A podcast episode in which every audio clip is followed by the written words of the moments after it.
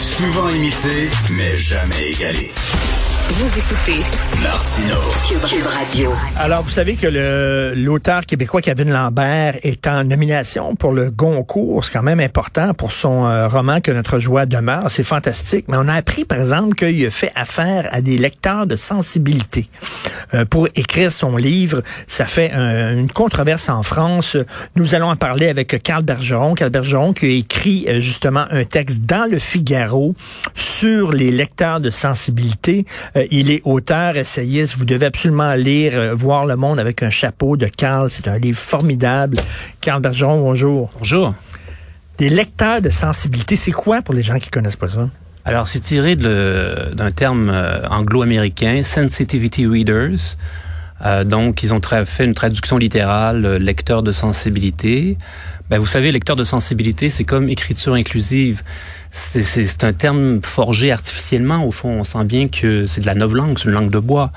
Euh, donc, faut chercher derrière le terme qu'est-ce que ça signifie vérita- véritablement, parce que officiellement, c'est pour euh, comment dire, repasser, réviser un texte à la lumière des sensibilités, en guillemets, euh, euh, actuelles en matière de voilà d'idéologie en fait. Euh, donc, euh, quand, dès lors qu'un personnage, par exemple, est issu d'une minorité, euh, soit ethnique, soit sexuelle ou enfin culturelle au sens large, euh, ben ça exigerait une relecture par un lecteur de sensibilité pour s'assurer que le personnage euh, soit conforme, disons, aux attentes euh, ben, de le- de l'idéologie désormais dominante. Ben, j'ai vu ça dans un film euh, récemment où euh, c'était un film, il y, il y avait des personnages noirs, puis on dit qu'on a fait appel à des noirs, des experts en, en, vie noire. Alors, je sais pas c'est quoi, Ouais. qui ont qui ont lu le scénario pour s'assurer que oui, effectivement, les noirs réagissent vraiment comme ça.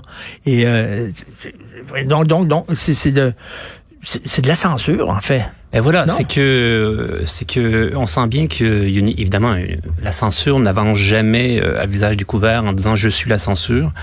Euh, donc elle emprunte des voies détournées euh, pour exercer effectivement euh, le meilleur instrument de la censure en fait c'est c'est l'autocensure. Donc Oui. euh, quelle est la meilleure façon euh, d'instaurer une autocensure?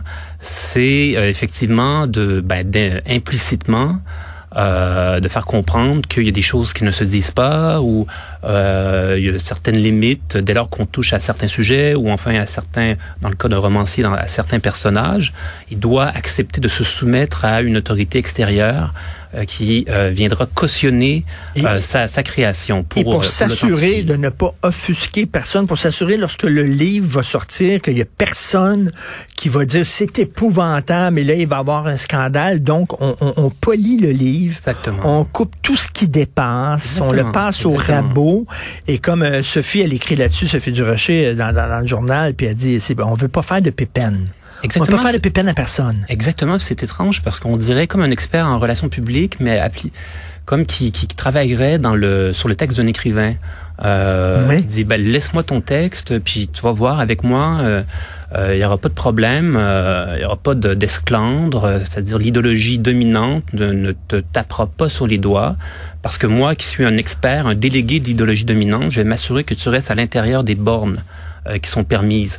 Donc comment ne pas voir dans ce rétrécissement euh, de la liberté de création une forme euh, indirecte de censure. Pour moi, c'est très très clair. En fait, indirect, c'est une façon de parler parce qu'au fond, c'est une forme explicite de censure. Il y a Louis Hamelin, l'auteur québécois, qui a dénoncé ça sur sa page Facebook. Euh, il y a des gens qui vont faire un parallèle avec, euh, je sais pas, là, euh, l'Union soviétique à l'époque. Mhm. Euh, tout- tous les livres devaient passer par le Politburo. Puis euh, euh, les, les peintres abstraits étaient euh, Exactement. mis au banc de la société. Euh, Est-ce que c'est un parallèle qui est un peu trop forcé, selon Moi, je ne toi? crois pas du tout que c'est un parallèle forcé. Je pense que un des malheurs de, de l'époque actuelle, c'est l'inculture pour tout ce qui touche à l'histoire du communisme.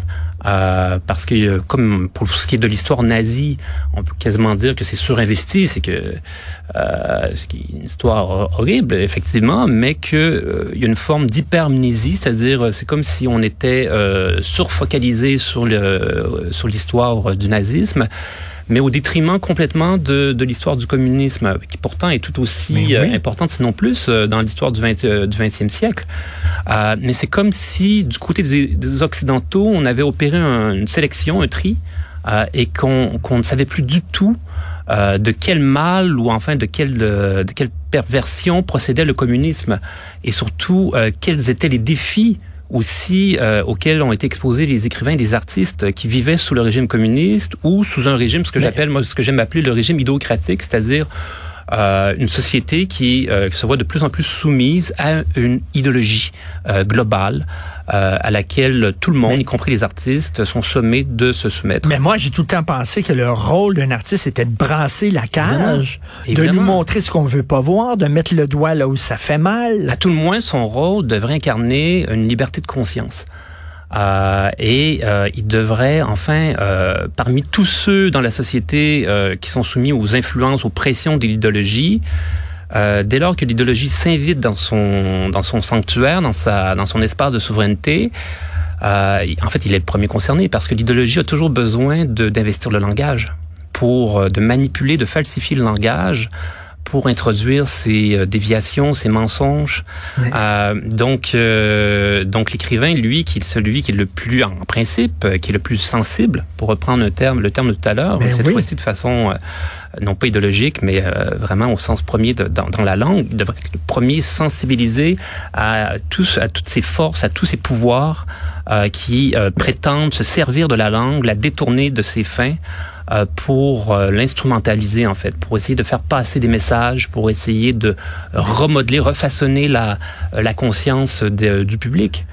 Carl, les deux plus grands écrivains, selon moi, de notre époque, c'était Milan Kundera et Philippe Roth. Ah oui, deux grands écrivains, absolument. Ils n'ont pas eu le prix Nobel, supposément parce qu'ils étaient misogynes, entre autres. Est-ce que ça se peut que des écrivains, maintenant, justement, passent par des lecteurs de sensibilité parce qu'ils veulent que leurs manuscrits gagnent des prix, puis soient bien reçus et bien accueillis par leur père et tout ça, qu'ils soient pas mis au banc comme l'était un peu Philippe Roth et Milan Kundera.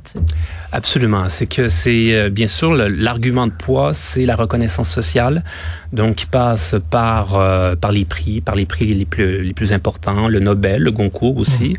Euh, donc donc évidemment, si les auteurs voient que ce sont les auteurs qui sont les plus idéologiquement conformes qui obtiennent les, les, la, la reconnaissance, bien certains qui seront de plus en plus incités à s'aligner à leur tour.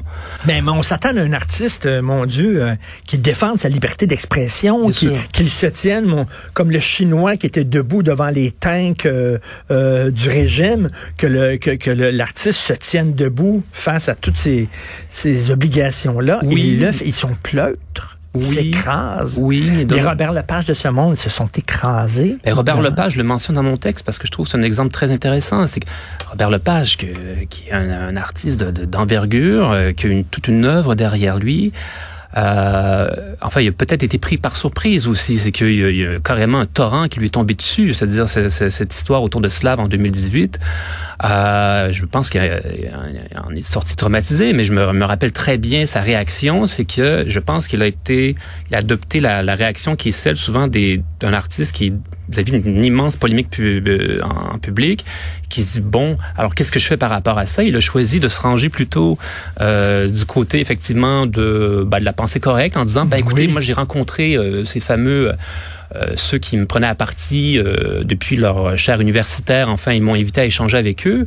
Euh, je suis allé les voir et il est ressorti apparemment tout ébahi. Ah oui, c'est formidable. Ils m'ont donné des conseils. Je me rends compte qu'effectivement, les conseils qu'ils m'ont donnés viennent renforcer, viennent améliorer ma pièce. Et, et là, c'est là que moi, je m'indigne. Honnêtement, c'est que là, pour vrai, là, il y a une mystification euh, dont Robert Lepage, je crois, est la première victime. C'est qui ça Seulement à lui-même, je pense, lorsqu'il se raconte cette histoire. Ce n'est pas vrai que euh, un idéologue ou enfin quelqu'un comme ça de l'extérieur, il dit oui, oui, je vais améliorer ta pièce. Non seulement je vais la rendre idéologiquement conforme, mais esthétiquement. Moi, c'est là où je m'indigne véritablement. C'est là où je trouve que le que, que là, il faut intervenir parce que le mensonge, le mensonge est trop gros. Le mensonge va aller jusqu'au bout. Il veut dire non seulement je vais la rendre idéologiquement conforme, mais grâce à moi, la pièce sera enfin une œuvre d'art. C'est ça le mensonge. Et c'est un des problèmes d'une culture qui est presque à 100% subventionnée c'est que tu dois, pour avoir l'imprimature euh, des organismes subventionnaires, de, répondre à certaines cases, là, eh ben, cocher certaines cases. Et là, c'est de plus en plus comme ça. Oui, oui, oui, effectivement. Pour que ton film soit produit, pour que ton livre soit édité, ben, tu dois répondre à telle et telle et telle condition, puis il faut pas que tu fasses ci, il faut pas que tu fasses ça. Et bien sûr, et aussi euh, pour s'assurer d'une réception minimalement positive. Parce que si vous n'avez pas envoyé tous les gages, vous n'avez pas donné les gages d'allégeance, euh, et vous publiez quand même vos livres, oubliez ça, la réception euh, de vos bouquins euh, sera euh, d'emblée. Parce que dans le milieu des médias, on est très woke aussi. Bien là, sûr. là-dedans, là, tout le milieu est comme ça. Là. Vous serez vu comme quelqu'un d'illégitime, donc on vous le fera sentir. Et en terminant, je parlais de Kundera, j'ai relu récemment La plaisanterie, l'histoire d'un homme qui a une, un, poste important en Russie et parce qu'il a envoyé une carte postale à, à sa douce avec un, un petit gag sur Staline, je pense sur Lénine, voit sa réputation, mais saloper et dégringole euh, tout l'escalier de la hiérarchie sociale et se retrouve comme un, veux dire, un. Effectivement, puis on devrait relire tous ces auteurs qui viennent justement de l'Europe de l'Est, l'Europe centrale, euh, l'URSS, qui ont beaucoup de choses à nous dire. D'ailleurs, beaucoup qui ont immigré, dont Kundera, euh, euh, remarquaient les parallèles euh, entre, de plus en plus, entre les sociétés, les démocraties libérales de l'Ouest et des régimes communistes, parce que euh, les, les, démocraties libérales tendaient à vivre dans une sorte d'autosatisfaction, se prétendaient imperméables à l'idéologie, mais non, eux, ils remarquaient de plus en plus euh, des points de comparaison entre le régime qu'ils avaient fui et la société euh, de liberté qu'ils pensaient rejoindre. Euh, en terminant, Carl, vous travaillez sur un, nouveau livre que j'ai très hâte de lire. Est-ce que vous allez montrer votre manuscrit à des lecteurs de sensibilité? Je crains d'appartenir à l'ancien régime et c'est évidemment hors de question que, je fasse ce genre de choses. OK. Et si l'éditeur vous le demande? Oh, aucun, aucun risque, de toute façon, que je fasse affaire à ce, avec ce type d'éditeur mais il y, a, malheureusement, il y, en a de, moins en, moins, il y en a de moins en moins qui, défendent la liberté. Heureusement, Carl Bergeron, merci. Il faut lire ce texte-là euh, sur la page, sur le site Internet du Figaro. Merci beaucoup, Carl Bergeron. Merci beaucoup, Richard.